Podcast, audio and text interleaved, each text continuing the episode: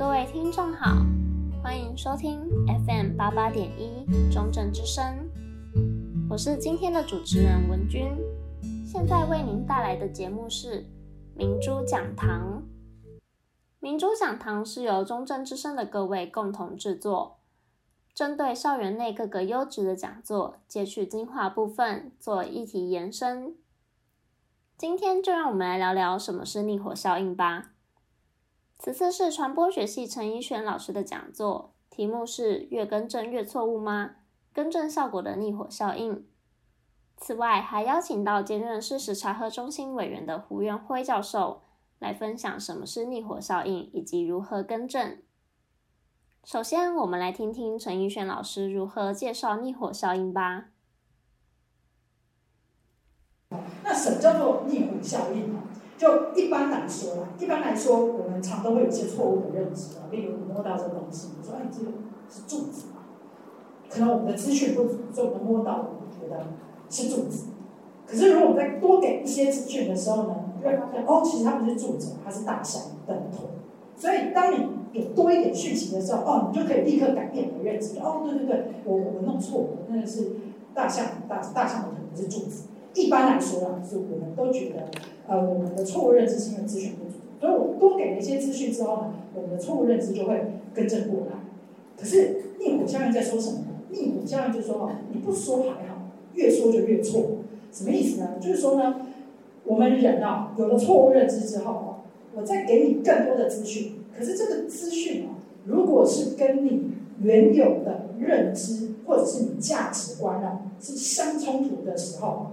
你会去诋毁那个讯息，你会说这个新来的讯息才是错的，意思就是，当你接受到更正的讯息，那些假的讯息，你看那些假新闻，我给你一些更正的讯息的时候呢，你的第一反应就会觉得没有那个讯息是错的，我自己原本的认知才是对的，然后反而更让他根深蒂固的拥护自己原本错误的讯息，然后这种事情我就开始在想说，他是不是三不五时？还是若有似无的就出现在我们的日常生活当中。那什么叫做逆回效应呢？就一般来说，一般来说，我们常都会有一些错误的认知啊。例如，你摸到这东西，你说：“哎，这个是柱子嘛？”可能我们的资讯不足，所以我们摸到，我们觉得是柱子。可是，如果我们再多给一些资讯的时候呢，你会发现哦，其实它不是柱子，它是大象等同。所以，当你有多一点讯息的时候，哦，你就可以立刻改变你的认知。哦，对对对，我我弄错了，那个是大象，大大象的可能是柱子。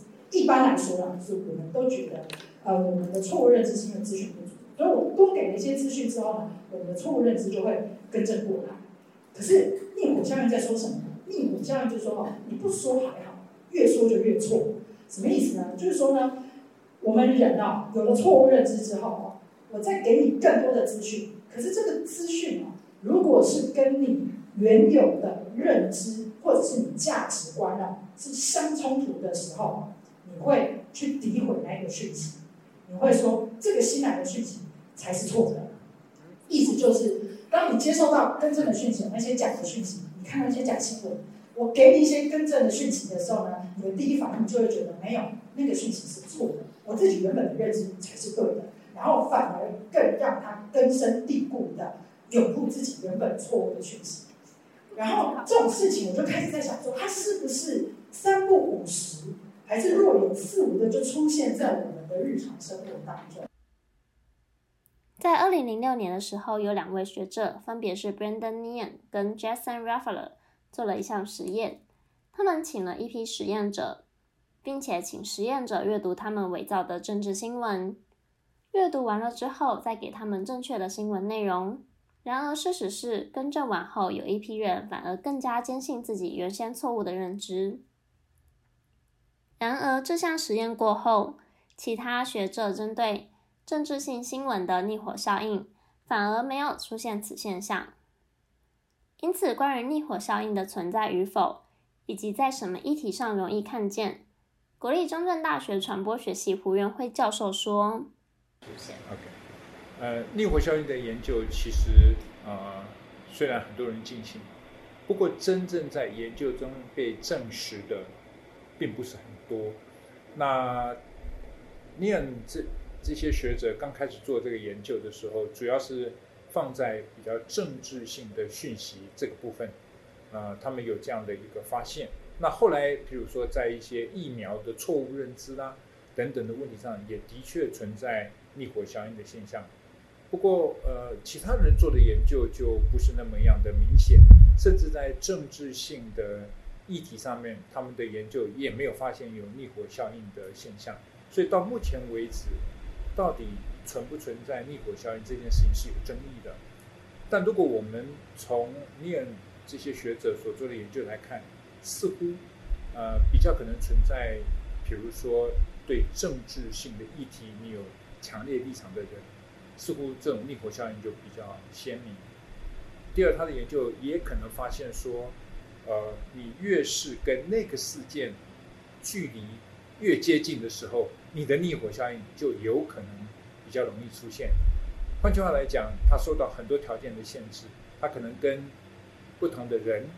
不同的族群有关系，它可能跟事件发生的长久或者短暂，因此对人们的影响有不同。所以，呃，到目前为止，逆火效应其实是并不算是一个非常确定的一种啊、理论啊、但是它的确是引起大家很多关注的一种状态。那我们从一些日常的生活当中，也好像感受到有可能存在这样的情形。呃，不过真正从研究上来讲，要得到很明显而显著的这样的一个效应的证明，其实并不是非常多的。除了胡元辉教授提到的政治议题外，陈英选老师也补充了公共卫生议题，并且也提到什么样的人格特质越有可能出现逆火现象。这种事情啊，它很常见在呃政治议题。或者是公共卫生议题，那政治议题它刚好就是呃立场会极端强烈，所以政治议题可能常见到逆火效应。那公共卫生议题呢，它可能是资讯太过的多，太过的复杂，然后有的时候你知道，大家其实并没有那么认真的会去看那些讯息，所以当呃某些议题它讯息非常多的时候呢，我们可能看一看之后，就对于这一件议题呃大概就有了一个既定的认知。但是它可能不是正确的，那你就形成了你对这个议题的认知之后呢，只要后面再来的讯息，他就会被就是原本的认知拿去衡量新的讯息，他也不一定会接受。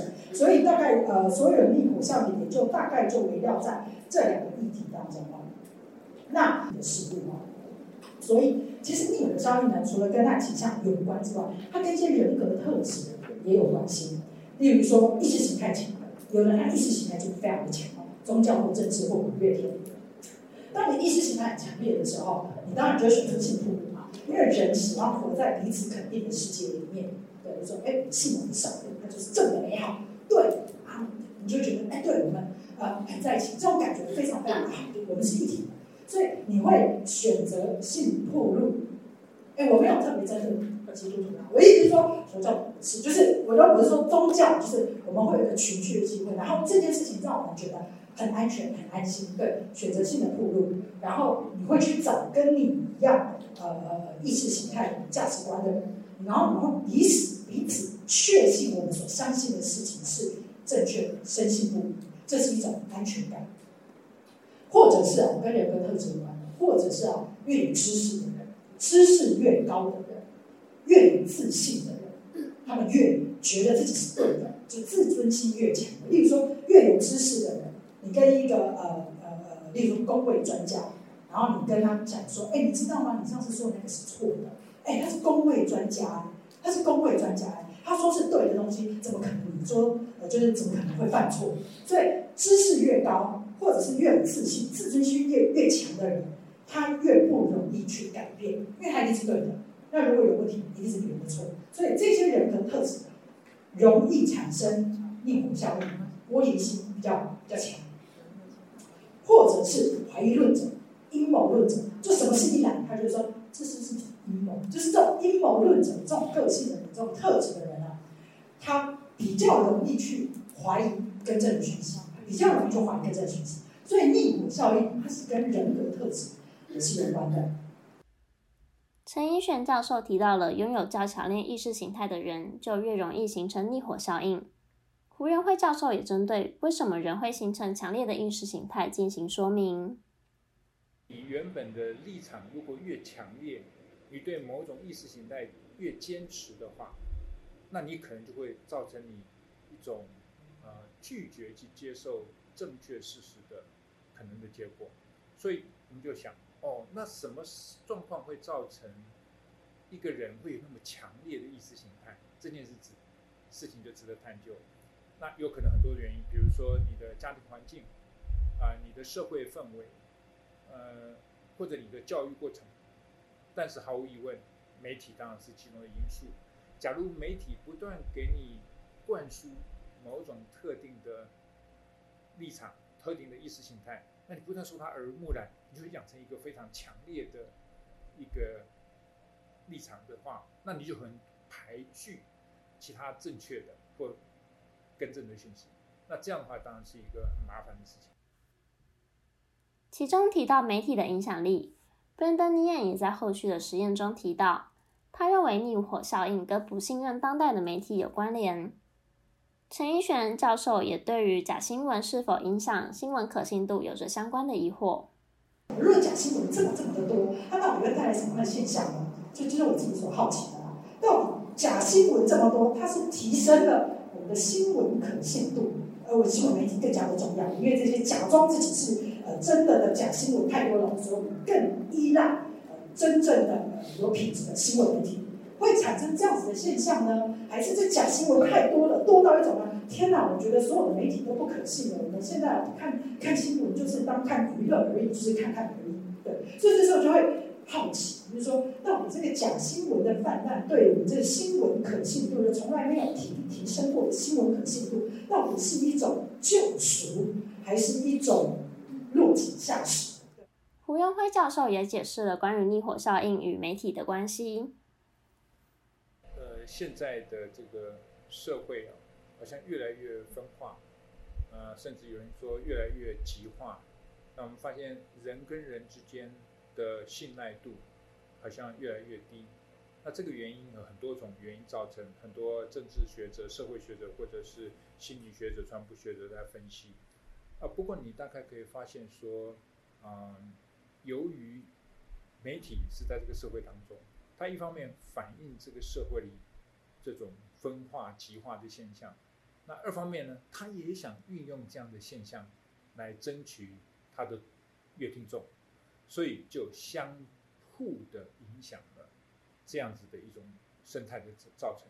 也就是说，当媒体我想要找到我的读者群的时候，我就采取一个越接近某些特定族群、特定观点的读者的立场，那我就能够得到他的支持。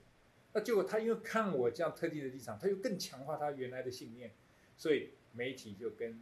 民众的认知之间产生了一种交互增强的作用，所以的确从某个角度来讲，媒体是对于这样的一种现象的产生，对于一个社会的分化是具有重要的影响。那是不是我们就不要进行讯息更正，就能有效避免逆火效应呢？然而，这样的假讯息就会持续流传在民众之间，因此讯息的更正工作仍旧非常重要。你要如何做讯息厘清，才能避免逆火效应的产生呢？陈奕轩老师也在演讲中提到了几项做法，分别是社会更正以及新闻更正。那讲到逆火效应，接下来要讲的就是，那我们到底要怎么去更正它？因为有时候你会发现，跟朋友讲讲，哎，不讲还好，他越讲他离你越远越远，那干脆不要讲。那你不要讲，那错误的认知还是在。所以有时候我们就可以想，那这种东西我们要怎么更正？那有一种叫做盲从。有没有？我说好听点，叫做社会规范、社会规范、社会更正。网友说，哎，就有研究，他就说，对于这种错误讯息哦，有的时候呢，社群媒体上面哦，重点在这里，大量匿名、不认识的使用者，他提供的资讯，他来更正大量匿名、不认识的那种讯息，哎，更正效果其实反而还是蛮好的。有时候我们的认知是，哎，在网络上我们只听从，就是。跟我们自己呃亲近的人的意见，可是呢，所谓的社会更正，就是当你在网络上面看他讨论这件事情的时候，他都大概导向某一个风向的时候，或大家都开始有某一种言论出来的时候呢，可能你的观念就开始慢慢的被更改。那这种东西就叫做带风向哈，不如你就带风向。对，所以有时候你看就发现，哦，原来别人的认知跟我不一样，就是大量的，哦，那我跟光跟你不一样，然后就开始慢慢修正自己。所以这个东西呢，我们就叫它社会验证，或者是呢，有时候你看看觉得，哎，某种东西是正是正确，然后你看久了就觉得，哎，我也要跟他们 match 的是一样的，所以就会开始慢慢修正自己，正是正确。那这个东西就叫做社会验证。但是它有反效果，什么反效果呢？还有条件哦，在于当公众他不愿意承认哦，呃，自己是错误的时候，就是他有错他不承认的时候呢，反而这样的社会更正哦，它会更强化那种。错误的认知，意思就是说，社会更正，它在某些状况下，它可能是有效果的，但是在某些条件之下，它反而是反效果。所以这是一种我们要怎么去更正那种错误的认知啊？有时候我们就靠说，好吧，那就是全民素养的提升吧，那我们就是用社会的力量，叫社会更正。另外一种更正方式呢，可能就是新闻更正哦。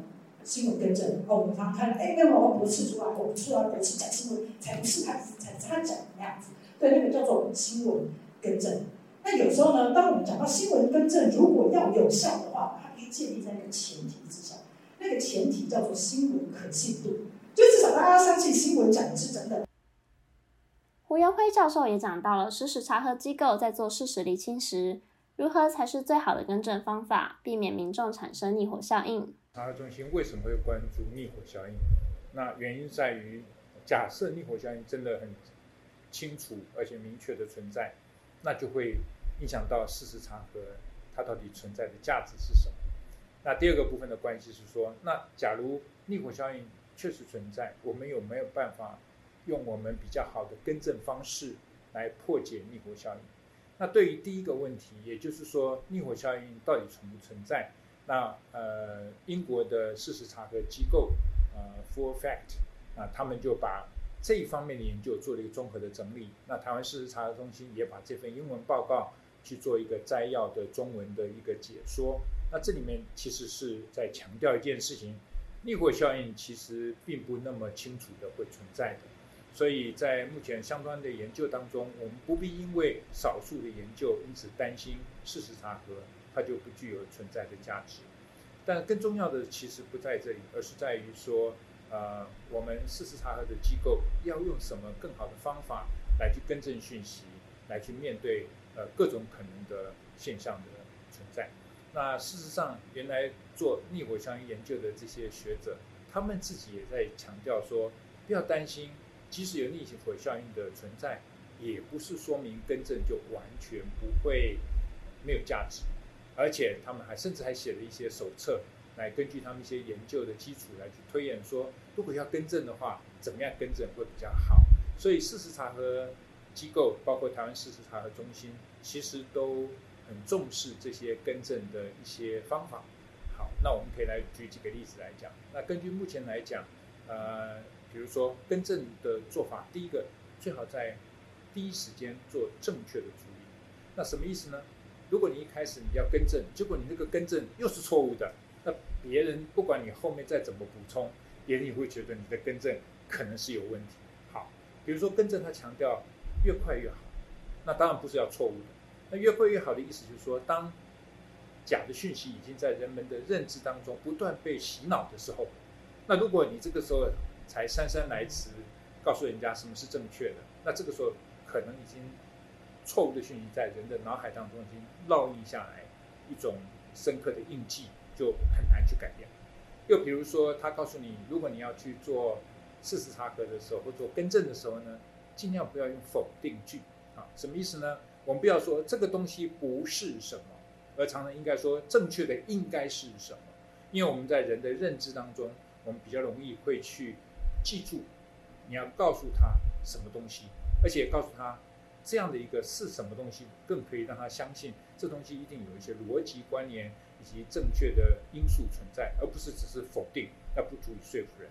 又比如说，他们告诉我们，更正的方法必须要能够重视图表，啊，重视影像，那也就是不要光光靠文字来呃轰炸一个人的脑袋，如果能够用更轻松、更多元的方式来让人们接收更正的讯息的话，可能效果会更好。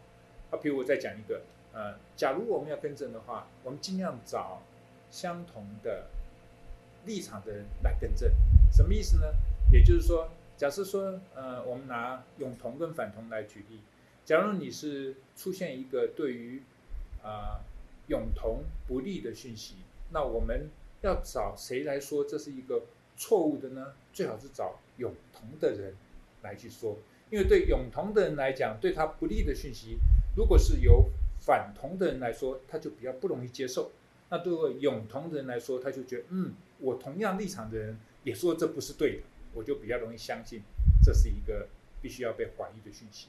那也就是呃，透过这些呃学者的说法，还有透过很多呃学者的研究，那事实查核机构发现，其实你在做更正的时候，如果能够掌握一些要领，啊、呃，比如我刚才讲的几个要领，你就比较容易取得更正的效果。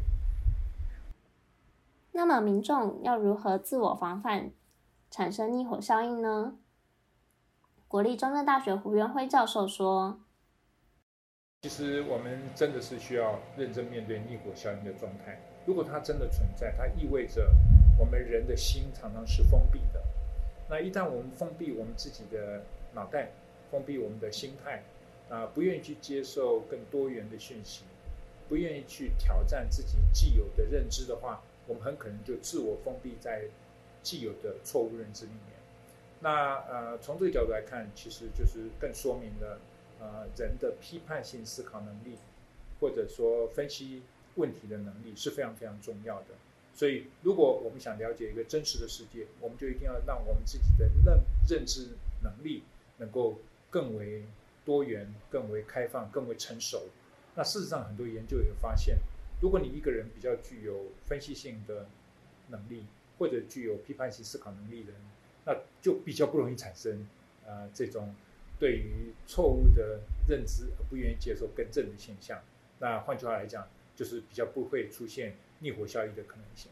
今天的民主讲堂告一段落，大家是否对逆火效应有着更加的了解呢？